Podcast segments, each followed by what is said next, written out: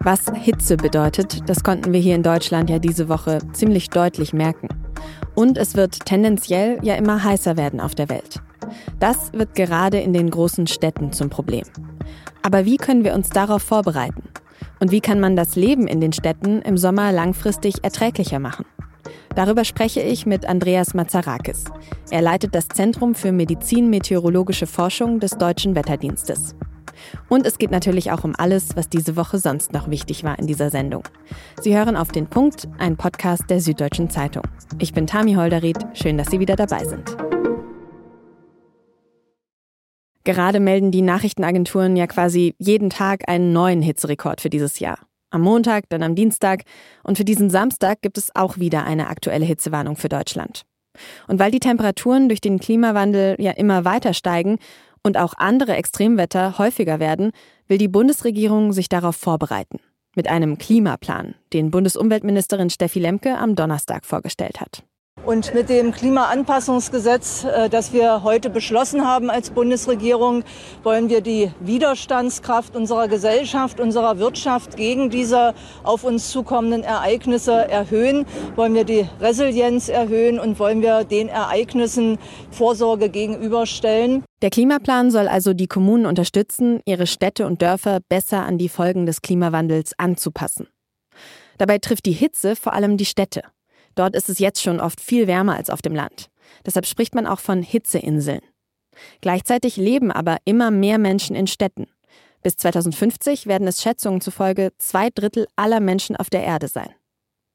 Was kann man also tun, um die Hitze auch in den Städten erträglicher zu machen und damit sich die Städte auch grundsätzlich weniger aufheizen? Das habe ich Andreas Mazarakis gefragt. Er leitet das Zentrum für Medizin-Meteorologische Forschung des Deutschen Wetterdienstes und er beschäftigt sich auch schwerpunktmäßig mit Stadtklimatologie. Herr Mazarakis, ich wohne in der Stadt, ich bin aber auf dem Land aufgewachsen. Mal abgesehen davon, dass da jetzt natürlich ein paar Jahre dazwischen liegen, nehme ich die Hitze in der Stadt aber als viel schlimmer wahr. Irgendwie ist es ja logisch, aber können Sie vielleicht nochmal erklären, warum es in Städten so viel wärmer wird oder wir das als viel wärmer wahrnehmen, auch als auf dem Land? Hier sind zwei Punkte wichtig. Das eine ist erstmal die Umwelt, das Drumherum in Bezug auf die Städte, weil Städte sind anders. Und das zweite ist, dass wir als Menschen in Bezug auf die Wahrnehmung der Hitze äh, es schwierig ist, dass wir das beschreiben können oder quantifizieren können. Zum ersten Punkt. Städte sind eigentlich dadurch gekennzeichnet, dass sie A, viel mehr Oberflächen haben. Und diese Oberflächen, die wir mehr haben, die sind eher vertikale Oberflächen. Das heißt, die gehen nach oben. Das heißt eigentlich, wenn ich eine vertikale Oberfläche habe, ist es ein, meistens ein Hindernis für den Wind, aber in Bezug auf die Sonne sind es auch noch mehr Oberflächen. Das heißt, ich habe mehr Oberflächen, somit auch viel mehr Absorption der Strahlung. Die Strahlung ist in Bezug auf die Wärme auf der Erde das Allerwichtigste, was wir haben. Erst dann kommt die Lufttemperatur und andere Faktoren. Es wird aber auch mehrfach reflektiert. Und bei einer Mehrfachreflexion in einer Straßenschucht einmal von Osten nach Westen, nach Westen nach Ost wieder und nochmal und nochmal. Hinzu kommt aber auch, dass dadurch, dass ich mehr Oberflächen habe und ich weniger Himmel sehe, wird diese Wärme beziehungsweise diese Strahlung oder die Strahlung, die als Wärme dann umgesetzt worden ist, die wird aufgefangen dort. Die kann nicht abkühlen und es kann nicht in die Luft wieder oder in den höheren Schichten zurück. Und die können diese Wärme vor allem nicht in der Nacht entsprechend abgeben, weil die gegenüberliegende Oberfläche genauso warm ist. Und teilweise dann die Materialien, die ich habe, dass sie das speichern. Es gibt auch andere Bereiche, dass wir viel mehr Luftschadstoffe haben, die viel mehr Temperatur haben, dass wir weniger Vegetation in den Städten haben und so weiter und so weiter. Okay, also ich habe verstanden, in der Stadt gibt es mehr Oberflächen, weniger Wind, mehr Reflexion und insgesamt dadurch eine Situation, in der die Hitze dann einfach ja auch schlechter entweichen kann, sage ich jetzt mal. Tendenziell wird es aber ja in den nächsten Jahren immer heißer werden. Auf was müssen wir uns denn da in den Städten einstellen? Wir wissen zum Beispiel, dass im Jahresdurchschnitt die Städte 1,5 bis 3 Grad wärmer sind. Es gibt einzelne Tage, wo der Unterschied sechs, sieben Grad sein kann. Das misst man in München, das misst man in, in, in Freiburg genauso. Wir haben Stadtklimastationen beim Deutschen Wetterdienst, wo wir diese Unterschiede sehen können. Und wir erwarten aber in, in der Zukunft bis zum Ende des Jahrhunderts im Rahmen des äh, Klimawandels eine Erwärmung für unsere Region auch so um die drei Grad. Das heißt, dass der Unterschied, den wir haben, im, wir reden jetzt nur von der Lufttemperatur, der Unterschied, den wir haben auf dem, zwischen Land und Umland, ist genau das, was wir erwarten in Bezug auf die Zunahme des Klimawandels. Aber dadurch, dass die Stadt sowieso schon wärmer ist, erleben den Klimawandel in dem Sinn die Menschen doppelt. Und das, was wir erwarten für die Zukunft in Bezug auf die Städte, wenn man das auf das thermische Empfinden und Befinden der Menschen beschreiben möchte, kommen wir so momentan so auf die 15, 20 Tage mit Hitze. In Zukunft wäre das, wenn wir den Menschen mit integrieren, wer es empfindet, bis zum Ende des Jahrhunderts wahrscheinlich über 40 sein. Das heißt, es, es geht nicht nur um eine Erhöhung von zwei, drei Grad, sondern es geht um diese Erhöhung der Extremsituation und die ist weitaus höher wie die Mittelwerte. Und was Sie ja auch gerade gesagt haben, das Empfinden spielt da eine große Rolle. Was macht denn die Hitze mit uns und unserem Körper? Wenn es zu heiß wird, dann wird erstmal das System, welches bei 37 Grad gut funktioniert, aber nicht funktioniert, wenn er eine Abweichung hat von diesen 37 Grad, dann ist dieses System überfordert. Also das System Mensch- und Thermoregulation. Wenn es überfordert wird und ein bisschen länger, dann kommt es zu, einem, zu einer Störung im Herz- und Kreislaufsystem. Und dann können sehr viele Symptome auftauchen, wie Hitzekrämpfe, Hitzschlag, Hyper Hyperthermie. Wird es nochmal intensiver, dann kommt es zu einem Kreislaufkollaps. Und dann können Organe versagen, nicht nur eins, sondern mehrere. Und wenn das alles dann nicht mehr hilft, dann tritt der Tod auf. Und das, was wir sehen, ist bei Hitze. Wir sehen auch, dass ziemlich eindeutig, wenn wir eine Hitze, äh, Hitzewarnung rausgeben, basierend auf epidemiologischen Studien aus der Vergangenheit, dass da die Mortal hitzebedingte Mortalität zunimmt. Okay, dann würde ich sagen, sprechen wir jetzt vielleicht mal eher über die Lösungen für diese Probleme, die wir gerade besprochen haben. Zuerst vielleicht, wie kann man denn die Situation in den Städten im Sommer kurzfristig entspannen? Also wenn wir so eine Hitzewelle haben, wie wir sie gerade erleben, was kann man kurzfristig tun, um ja, Hitzetote zu vermeiden und auch einfach generell die Situation angenehmer zu machen? Es gibt seit circa 15 Jahren äh, durch eine Initiative der Weltgesundheitsorganisation äh, das Büro in Europa, die haben so Hitzeaktionspläne zusammengestellt. In Deutschland hat man damit 2017 angefangen mit den Hitzeaktionsplänen. Das war so eine äh, Bund-Länder-Zusammenarbeit. Da stehen eine ganze Menge interessante und wichtige Maßnahmen drin, wie die Zuständigkeit sind und was man tun sollte. Die Hitzeschutzpläne sind natürlich eher akut gemeint. Und bei einer akuten Situation, bei einer Hitzewelle, kann man eigentlich ziemlich anfangen und sagen, ich muss die Leute informieren. Zum Beispiel, damit wir eine Hitzewarnung herausgeben, schauen wir uns die gefühlte Temperatur an. Und die gefühlte Temperatur beschreibt eigentlich das thermische Befinden, Temperatur, Feuchte Strahlung, Wind mit der Thermophysiologie des Menschen. Und wenn wir da ne, einen Bereich haben zwischen 32 und 38, da wissen wir, da geht den Menschen nicht mehr gut. Die hitzebedingte Mortalität steigt an. Bei der Stufe 2 ist es dann entsprechende gefühlte Temperatur über 38. Wir wissen, dass eine Hitzewelle am Anfang des Jahres schlimmer ist als, äh, als im September. Anfang des Jahres meine ich Mai, Juni. Das ist die Hitzesaison in dem Sinn. Wenn das alles stimmt, geben wir eine Warnung heraus. Was habe ich zu tun bei Hitze? Ausreichend Flüssigkeit zu sich nehmen, die Sonne meiden, Aktivität reduzieren, Innenräume kühl halten. Das sind vier einfache Maßnahmen. Und wenn wir extreme Hitze haben, und das ist ein ganz wichtiger Punkt, empfehlen wir den Menschen, dass sie auf ihre Mitmenschen achten, also sprich Nachbarschaftshilfe. Also ja, in gewisser Hinsicht aufeinander achten, sagen Sie. Aber das sind ja jetzt eher die individuellen Dinge. Was können denn Städte und Kommunen machen, um die Hitze abzufedern? Dafür sorgen, dass öffentliche Räume, die gekühlt sind, aufgemacht werden. Wasserspender, Schatten bei, in öffentlichen Plätzen. Natürlich sind Bäume die beste Möglichkeit mit Schatten, aber vielleicht solche Sonnensegel, das wäre auch eine Möglichkeit. kurzfristige Maßnahmen, dass die Leute, die keine Möglichkeit haben in einer Klimaanlage oder sowas, dass die irgendwo untergebracht werden. Die andere Möglichkeit ist natürlich schon vorher zu sorgen, langfristig in den Städten, dass wir hier eine Möglichkeit haben, dass die Oberflächen sich nicht so aufheizen, dass eine Möglichkeit da ist, dass eine Verdunstung stattfindet, dass, weil bei Verdunstung habe ich auch eine Abkühlung, dass die insgesamt die Städte im Sommer nicht überwärmt werden. Das ist ein super Stichwort. Ich wollte nämlich gerade fragen, das sind ja einerseits die kurzfristigen Maßnahmen. Jetzt müssen wir ja aber auch langfristig denken, wenn wir über die Klimakrise sprechen. Was muss sich denn langfristig ändern, um unsere Städte hitzefester zu machen? Was wäre da der wichtigste Punkt für Sie?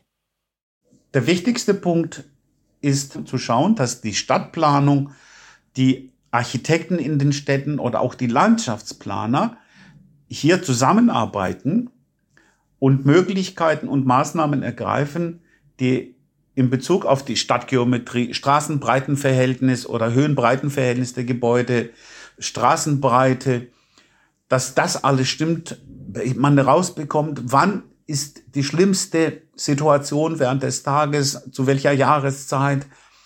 Äh, dazu muss man natürlich auch betrachten, wie ist die Wintersituation. Wir können ja nicht nur alle Maßnahmen auf den Sommer beziehen. Äh, das ist einmal der eine Punkt, über, würde ich mal sagen, über die Stadtmorphologie zu arbeiten und dann in Bezug auf die Speicherung der Materialien, sprich an der Materialien oder die Oberflächenfassadenbegrünung ist zum Beispiel eine gute Möglichkeit.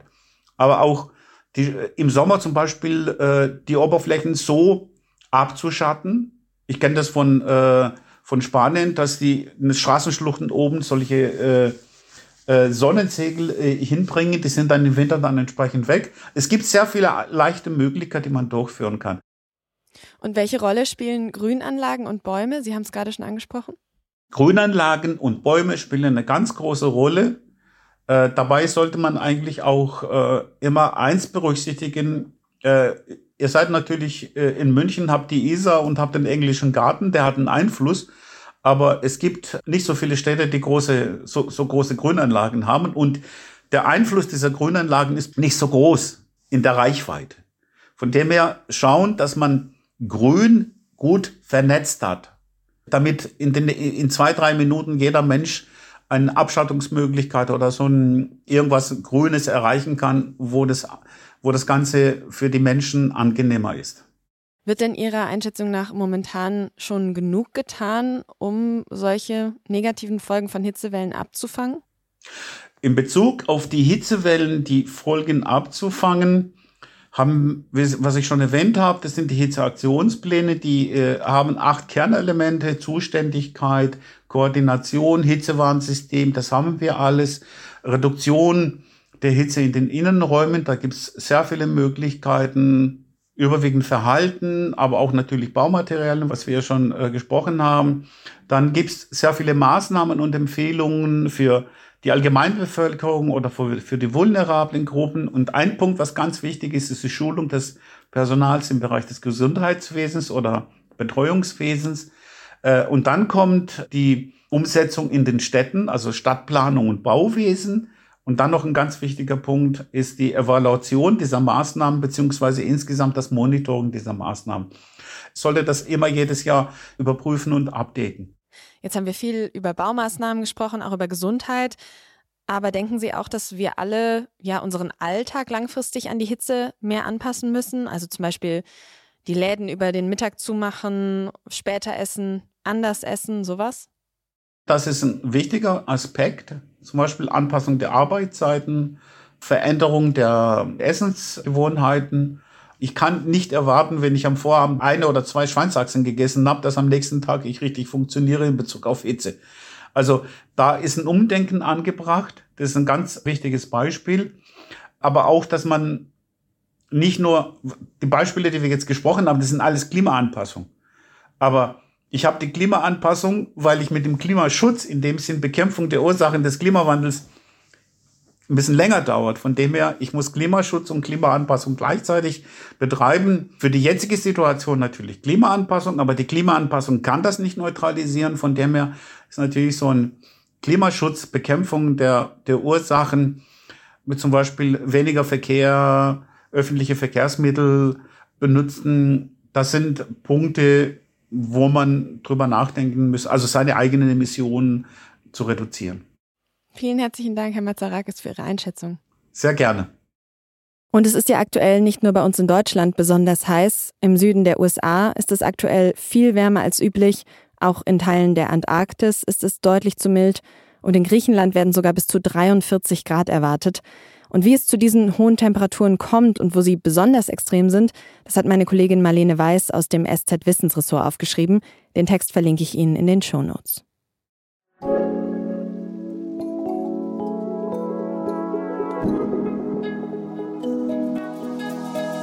Wenn wir in einer Notsituation sind, dann wünschen wir uns natürlich alle, dass schnell Hilfe ankommt.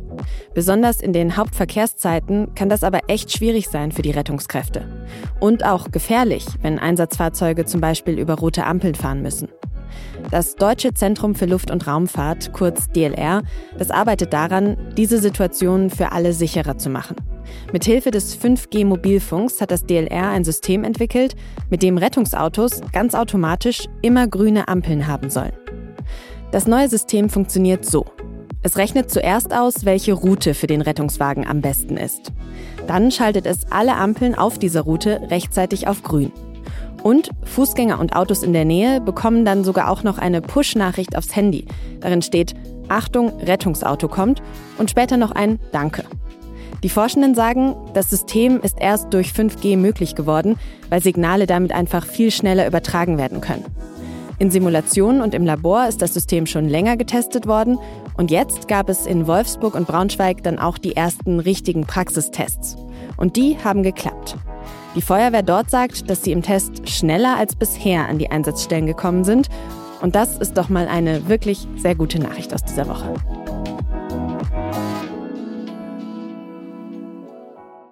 Und jetzt alles, was diese Woche sonst noch wichtig war. Am Dienstag und Mittwoch haben sich die Spitzen der NATO-Länder in Vilnius in Litauen zu einem Gipfel getroffen. Dabei hat der türkische Präsident Erdogan überraschend den Weg freigemacht, damit Schweden dem Militärbündnis beitreten kann. Außerdem ging es unter anderem auch darum, ob die Ukraine bald der NATO beitreten soll. Dazu hat NATO-Generalsekretär Jens Stoltenberg gesagt, Ukraine is now closer to NATO than ever before. Die Ukraine stehe der NATO heute näher als je zuvor, so Stoltenberg. Eine offizielle Einladung an die Ukraine wird es aber erstmal nicht geben. Das Land soll perspektivisch aber Mitglied der NATO werden können. Ich freue mich über den Zuspruch und ich muss mich jetzt sofort an die Arbeit machen. Das hat der CDU-Politiker Carsten Linnemann am Mittwoch gesagt, nachdem er zum neuen Generalsekretär seiner Partei gemacht worden ist. Dass der CDU-Chef Friedrich Merz den bisherigen Generalsekretär der Partei, Mario Chaya, austauschen will, das war schon am Dienstagabend bekannt geworden.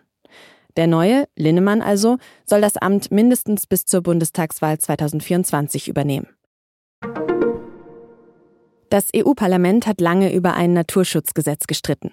Mit knapper Mehrheit haben die Abgeordneten dem Gesetz aber dann am Mittwoch zugestimmt. Besonders die konservative EVP hatte sich eigentlich gegen das Gesetz gestellt, weil sie Nachteile für Bauern befürchtet. Das Gesetz soll zum Beispiel dafür sorgen, dass Wälder wieder aufgeforstet und Moore renaturiert werden. Es gehört zum Green Deal-Paket, mit dem die EU bis 2050 klimaneutral werden will. Im nächsten Schritt wird das EU-Parlament in der EU-Kommission mit den Mitgliedstaaten darüber verhandeln, wie das Gesetz weiter ausgestaltet werden soll.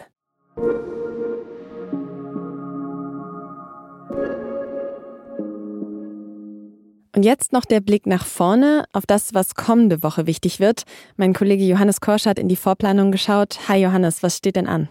Ja, hi Tami. Also es geht los am Montag gleich mit einem absoluten Dauerthema, dem Tarifstreit bei der Deutschen Bahn. Oh ja.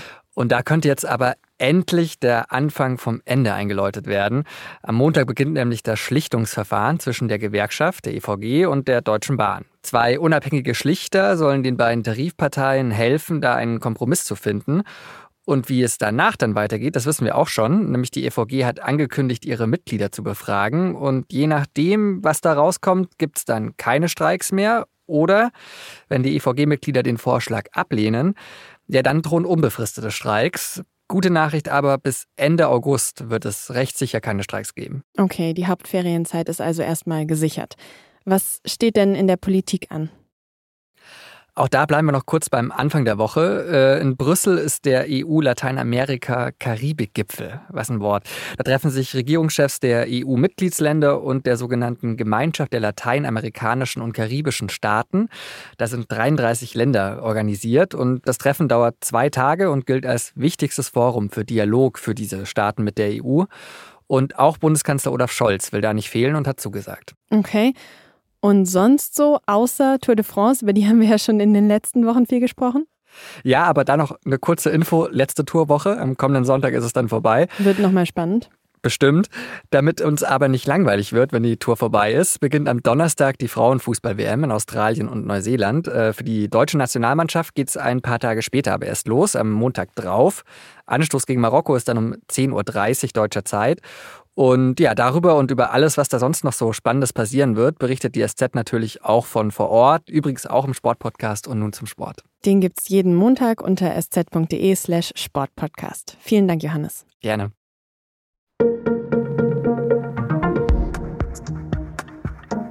...14,1 Millionen Menschen sind in Deutschland von Armut betroffen. Das hat der Paritätische Wohlfahrtsverband in seinem aktuellen Armutsbericht über das Jahr 2022 festgestellt. Anders ausgedrückt, 16,9 Prozent der deutschen Bevölkerung. Das ist ein Höchstwert. Sprechen wir zu wenig über Armut?